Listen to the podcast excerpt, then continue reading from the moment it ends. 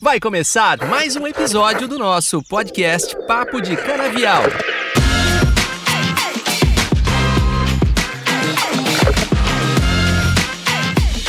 Quem vive de cana se informa aqui. Olá pessoal, tudo bem? Eu sou Leopoldo, representante técnico da linha Cana Corteva no Nordeste. Estou aqui pela primeira vez participando do podcast Papo de Canavial. Neste episódio, iremos conversar sobre os resultados da safra de cana aqui da nossa região. E é um orgulho falar sobre isso, porque para chegar a esses resultados tem muito trabalho envolvido. Os números da safra 22-23 ainda estão sendo processados, mas já temos muitos motivos para comemorar. A safra no estado de Alagoas teve um crescimento na faixa de 14% de acordo com o Sindaçuca. Foram muitos desafios. A safra começou com atraso em decorrência das chuvas, Ainda assim, a maioria das unidades conseguiram finalizar a moagem com aumento de produção com relação à safra anterior. Para comentar sobre esse assunto, eu convidei o nosso cliente, o Dr. Mário Sérgio, superintendente das usinas Caeté e Marituba. Para iniciar, conta para a gente como foi a safra 22-23 de vocês e qual sua expectativa sobre o fechamento desses números da região Nordeste. É um prazer ter você aqui, Mário. Tá, obrigado, Leopoldo. Obrigado aí pela oportunidade de participar nesse podcast com vocês. Bom, a safra 22 e 23, né, que está em fase de encerramento na grande maioria das usinas da, da região, principalmente aqui em Lagoas. Bom, eu diria que foi uma safra muito desafiadora, foi um ano climático totalmente atípico. Para se ter ideia, a gente tem uma média histórica de chuva em torno de 1.800 milímetros. Nós perfazemos o total do exercício é, do ano climático em torno de 3 mil milímetros. Então, foi um período muito conturbado em relação a essas questões logísticas de entrega da matéria-prima. Tivemos um crescimento expressivo né, em relação à produtividade, tivemos uma explosão aí de, de produtividade e produção, respectivamente, em torno de 24%,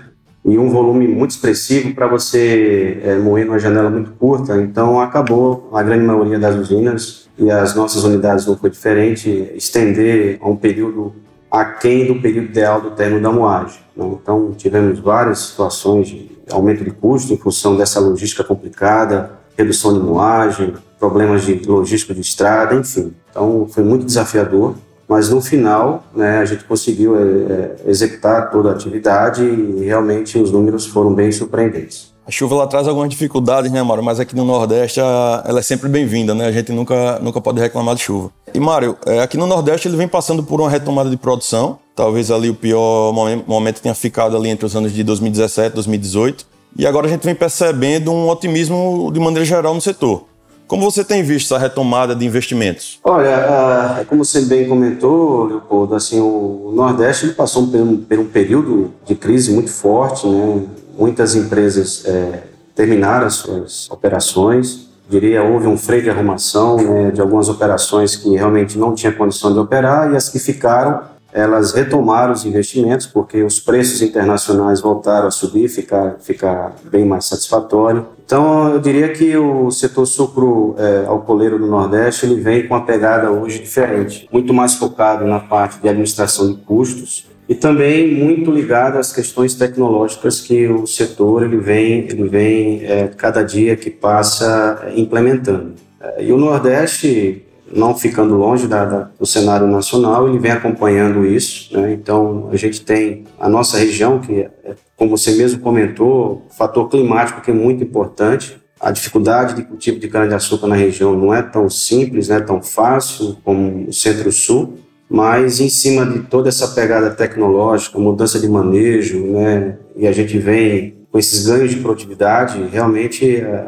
estamos muito otimistas com essa retomada e a tendência a ter essa curva ascendente para buscar cada vez mais esse aumento de produtividade e melhoria nos indicadores operacionais. Muito bom ouvir isso, Mário. Conforme a gente vem falando, a colheita se estendeu, né? Muitas unidades ela, elas acabaram de finalizar sua moagem agora em maio, então a próxima safra ela já está logo ali. O que você espera da próxima safra, Mário? Mais um crescimento ou talvez esse ano seja um ano de uma produção um pouco menor? A gente teve crescimento em torno de 24% do volume de cana, respectivamente produtividade, mas só que isso não se refletiu no produto final, né? porque como foi um ano chuvoso, esse canavial não parou de crescer e o ATR, que é o indicador que mede o açúcar, ele não performou no mesmo padrão que a gente estava imaginando. Então esse crescimento em cana não se refletiu no produto final. Para você ter ideia, nós crescemos em torno de 24% de volume de cana, mas em relação ao produto final, 10, 12%. O ideal é que esse volume de produto final, que importa no final da, da linha, né, tivesse o mesmo alavancagem. O que a gente espera para o ano que vem é que esse ano climático não seja igual, porque o fator clima é um fator cíclico, né? A gente acredita que não vai ser igual, a gente já está observando isso. Nós estamos aqui no mês de maio, para você ter ideia, é, no ano passado, mês de maio, choveu 800 milímetros. A gente está fechando o mês de maio com 300 milímetros, ou seja, está dentro da curva normal né, de, de clima. Então a gente acredita que é, em relação à produtividade não vai, não vai crescer tão quanto cresceu, possivelmente as produtividades se mantenham. Agora eu acredito muito na questão da qualidade da matéria-prima. Tá? Então eu acredito nesse, nesse fechamento que se mede o ATR versus a produtividade esperada para o ano que vem. Eu acredito que nós conseguiremos um volume de produção igual ou até um pouco superior. Uma pausa no podcast para perguntar. Já conhece a página da linha Cana da Corteva AgriScience? Lá você encontra informações relevantes, soluções para o seu canavial e muito mais. Acesse já Mário, para finalizar, é, alguma dica ou orientação você gostaria de compartilhar com o produtor da região Nordeste? Algum ponto que você considera crítico no manejo, controle de pragas, plantas daninhas, variedades? Olha, Paulo, assim, é como eu comentei, eu acho que o setor sucroenergético do Nordeste, ele vem com uma pegada diferente. Eu acredito que a grande maioria das empresas, elas estão muito focadas hoje na, na adoção de novas tecnologias, é, eu que já tenho aí uns 37 anos é, de setor, a gente olha no retrovisor, não muito distante, lá, duas décadas atrás, a gente tinha pouca opção de produtos, um portfólio muito limitado em relação a controle de pragas, a controle de ervas daninhas, a questão de manejo varietal. Né? Manejo varietal, né, há duas décadas atrás, você contava nos dedos quais eram as variedades comerciais que você tinha disponível para você é, manejar. Hoje tem mais de 300 materiais comerciais, então assim você consegue dentro dessa linha de manejo, dentro do seu planejamento, é, fazer todo um plano de, de sua, na sua fundação, no seu plantio, em materiais que, que sejam alocados de acordo com cada ambiente. Né? Então, eu, eu, acredito muito nisso. Eu acho que as empresas que não adotaram, que não estão ainda nesse plano de manejo, entendo que o setor é muito modismo, tem muito modismo. Então, quando as empresas começam a executar essas atividades e dando, dando resultado, as empresas que não estão nesse patamar, elas passam a absorver essa tecnologia. Né? E, e eu acredito muito nisso. Eu acho que estamos no caminho certo. A produtividade ela está sendo visível, né? todo esse plano, essa tecnologia, hoje, nessa parte aí de controle de manejo nutricional, controle de pragas, né? É, a exemplo, né, mais uma vez comentando sobre o retrovisor, a gente aqui tem uma principal praga no Nordeste que chama broca gigante. Há 20 anos atrás você não tinha um produto específico para essa praga. Hoje você já tem no mercado né, esses produtos, né, já estão fazendo uso disso.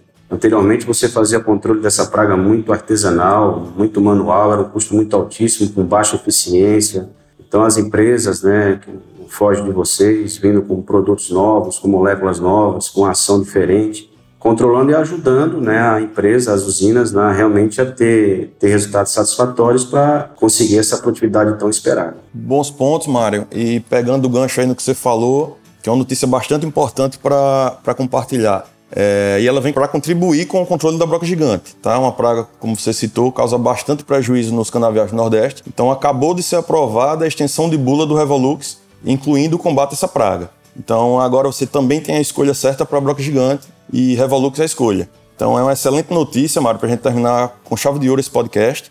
É, foi um prazer conversar com você, Mário. Quero agradecer pelo seu tempo e por compartilhar suas experiências com a gente. Eu convido você a se despedir e deixar a sua mensagem final. Ok, que eu agradeço, Leopoldo. Assim, a gente está sempre disponível, né? Bater esse papo, né? Trocar experiências. Eu acho que conhecimento você adquire o tempo todo e essa, essa troca de experiência, informação, a gente sempre está aberto. A empresa o Grupo Caeté tem esse DNA, então estamos sempre disponíveis. Mais uma vez agradeço a participação. É isso aí sucesso aí na toda essa caminhada Corteva, né, que é um grande parceiro nosso. Este foi mais um episódio do podcast Papo de Canavial. Agradecemos a todos pela audiência e até o nosso próximo encontro.